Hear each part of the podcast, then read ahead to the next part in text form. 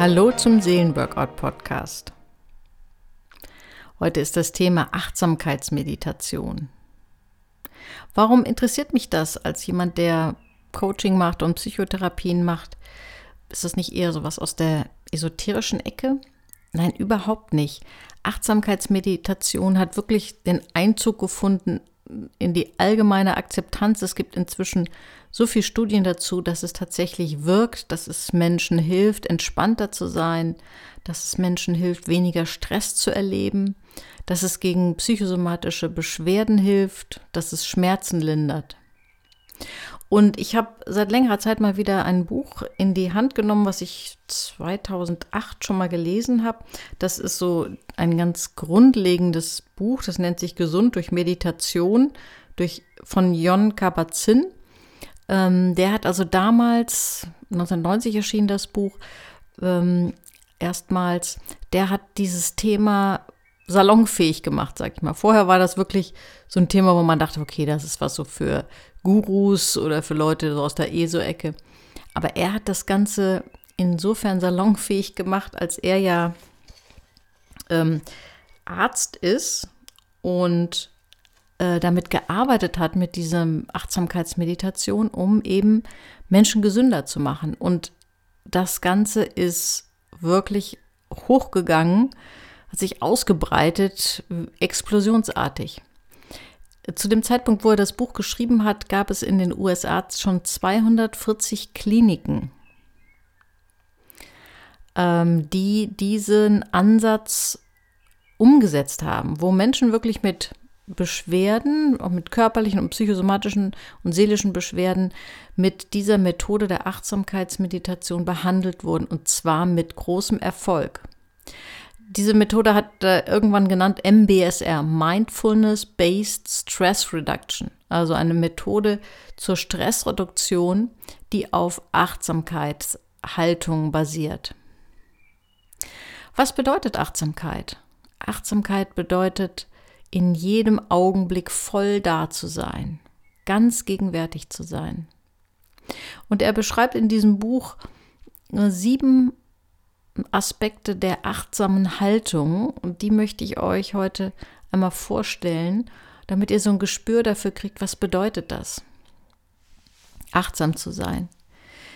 Zur achtsamen Haltung gehört als erstes eine Haltung des Nichtbeurteilens.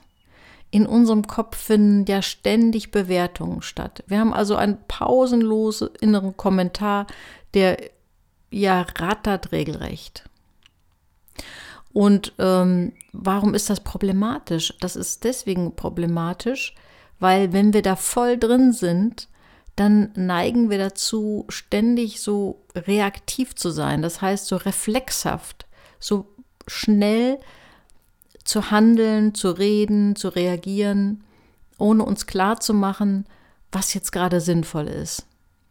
Wenn wir ganz um diesen pausenlosen inneren Bewerten hingegeben sind, dann, dann können wir gar nicht mehr bewusst entscheiden, wie wir auf eine Provokation reagieren wollen, wie wir jemandem positives Feedback geben wollen, wie wir uns in schwierigen Situationen entscheiden wollen, sondern wir handeln reflexhaft und das macht immer Probleme. Die zweite, der zweite Aspekt einer achtsamen Haltung ist Geduld. Geduld könnte man beschreiben als eine Art inneres Wissen, dass Dinge ihre Zeit brauchen, um sich zu entfalten.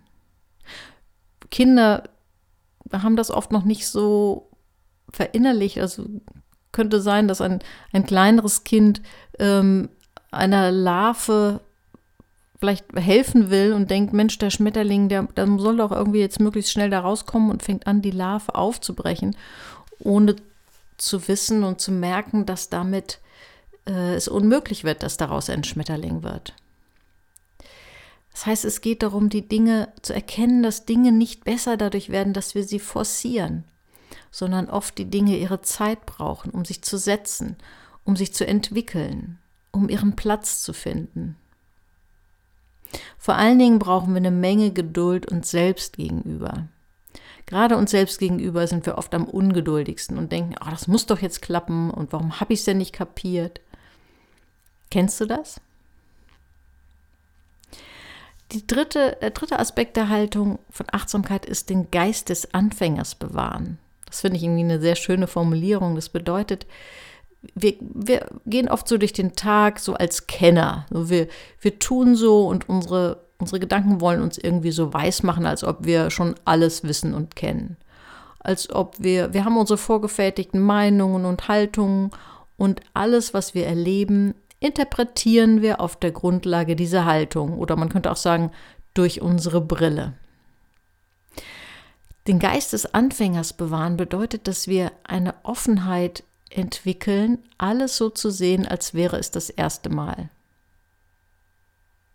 Ich habe irgendwo mal gelesen, in einem anderen Buch, äh, dass es irgendeine Firma gab, die hat in ihr Schaufenster irgendwie gehängt den Spruch Go, stu go in stupid every morning. Also jeden Morgen dumm anfangen. Dumm anfangen heißt, ich mache irgendetwas und ich stelle mir einfach mal vor, ich mache es zum ersten Mal.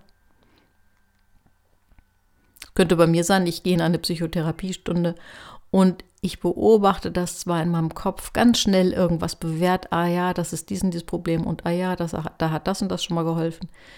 Und das alles einfach liegen lasse und versuche mir vorzustellen, das hörst du jetzt zum ersten Mal und zum ersten Mal bist du in der Situation, dich da einzufühlen und auf eine Idee zu kommen, deine innere Weisheit zu befragen. Es geht darum, neue Erfahrungen zuzulassen, unvoreingenommen zu sein, Offenheit zu entwickeln.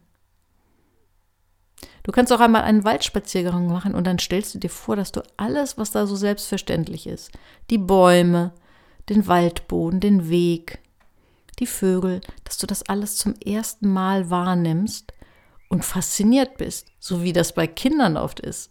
Wer Kinder hat, der weiß, dass man mit kleinen Kindern, wenn man da einen Waldspaziergang macht, ähm, kaum zum Gehen kommt, weil das Kind ständig links und rechts irgendwas entdeckt. Dann ist da noch ein Stöckchen und da noch ein schöner Stein und da sitzt vielleicht ein Marienkäfer und da ist irgendwie ja ein besonders buntes Laub. Das geht uns als Erwachsenen oft verloren und es ist gut, das wieder zu entdecken. Es tut uns sehr gut. Es macht uns frei. Es macht uns offen. Du könntest zum Beispiel auch das kleine Experiment machen, wenn du demnächst mal wieder einen alten Bekannten triffst oder meinetwegen auch jemanden, den du regelmäßig triffst und du stellst dir dann innerlich die Frage, kenne ich diesen Menschen wirklich? Wie gut kenne ich ihn oder sie wirklich? Stimmt diese Meinung, die ich von dieser Person habe? Oder kann ich da auch noch etwas offener rangehen? Der vierte Aspekt einer achtsamen Haltung ist Vertrauen. Vor allen Dingen das Vertrauen in die eigene innere Weisheit, in mein eigenes Ganzsein, in das Gutsein von allen Dingen. Damit ist nicht gemeint, nicht zu erkennen, wo etwas böse und schlecht und zerstörerisch ist, sondern grundsätzlich, mit diesem Gutsein ist eher gemeint, die Dinge erstmal so wahrzunehmen, wie sie wirklich sind, dass es erstmal jetzt im Moment in Ordnung ist, dass die Dinge so sind, wie sie sind. Das heißt nicht, dass ich nicht das eine oder andere verändern kann und sollte, aber erstmal im jetzigen Moment ist alles in Ordnung, auch in mir, wie es ist. Und wenn du so eine Haltung dir selbst gegenüber entwickelst, dann fängst du auch an anderen gegenüber so eine Haltung zu haben von erstmal vertraue ich, dass der andere in Ordnung ist, so wie er ist dann kannst du immer mehr du selbst sein und du kannst andere sie selbst sein lassen. Da gibt es ja diese merkwürdige Widerspruch, je mehr du dich erstmal annimmst, desto freier bist du tatsächlich dich weiterzuentwickeln und auch zu verändern. Der fünfte Aspekt einer achtsamen Haltung ist das Nicht-Greifen. Meditation ist ein aktives Nichttun. Es geht in dem Moment, wo du meditierst, wirklich darum, nicht zu handeln, auch keine Pläne zu schmieden. Das fällt mir persönlich extrem schwer. Also ich versuche auch gerade, das klingt jetzt sehr, sehr bescheiden, täglich fünf Minuten zu meditieren. Ich versuche mir das in meinen Alltag hinein zu holen und mir anzugewöhnen. Und es fällt mir wirklich schwer, obwohl es nur eine so kurze Zeit ist. Und ich merke, wie es bei mir rattert, wie ich schnell irgendwelche Pläne mache, was ich wann tun und umsetzen will. Und es fällt mir wirklich schwer, dieses Nicht-Tun auszuhalten. Aber ich sage immer, wem es am schwersten fällt, der hat es am nötigsten. Wenn dir das sehr schwer fällt, dann hast du es besonders nötig. Es geht also darum, einen Moment lang dich nicht anzustrengen, nicht zu forcieren, nicht etwas erreichen wollen. In dem Buch wird zum Beispiel geschildert, dass in den, einer von den Kliniken von Jon Kabat-Zinn ähm, es so gemacht wird, dass die Patienten zwar am Anfang, ähm, so im Aufnahmegespräch oder am ersten Tag, drei Ziele für sich formulieren, dass sie dann aber ganz bewusst nicht nichts aktiv tun, sich nicht anstrengen, diese Ziele zu erreichen, sondern das einfach nur wirken lassen. Sie nehmen sich bewusst vor, keinerlei Anstrengungen zu unternehmen, um sich auf diese Ziele zuzubewegen, um mal eine andere Erfahrung zu machen, dass manchmal Fortschritte von selbst kommen, nicht durch Anstrengung. Sechster Aspekt ist Akzeptanz. Vielleicht merkst du, dass alles zusammenhängt. Letztlich sind das alles nur unterschiedliche Facetten einer bestimmten Haltung. Manches überschneidet sich. Was ist Akzeptanz? Akzeptanz ist ein Prozess, ein inneres Ringen manchmal gegen Widerstand dazu, sich zu arrangieren mit etwas, was mir nicht passt.